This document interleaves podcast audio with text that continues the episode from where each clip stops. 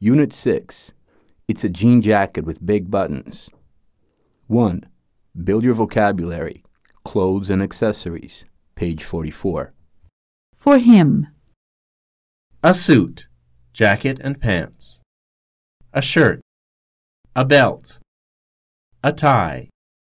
Shoes. Underwear. For her.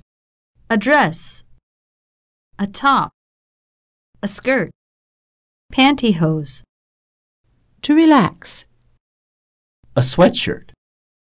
Socks. Sneakers. A t-shirt. Jeans. It's hot.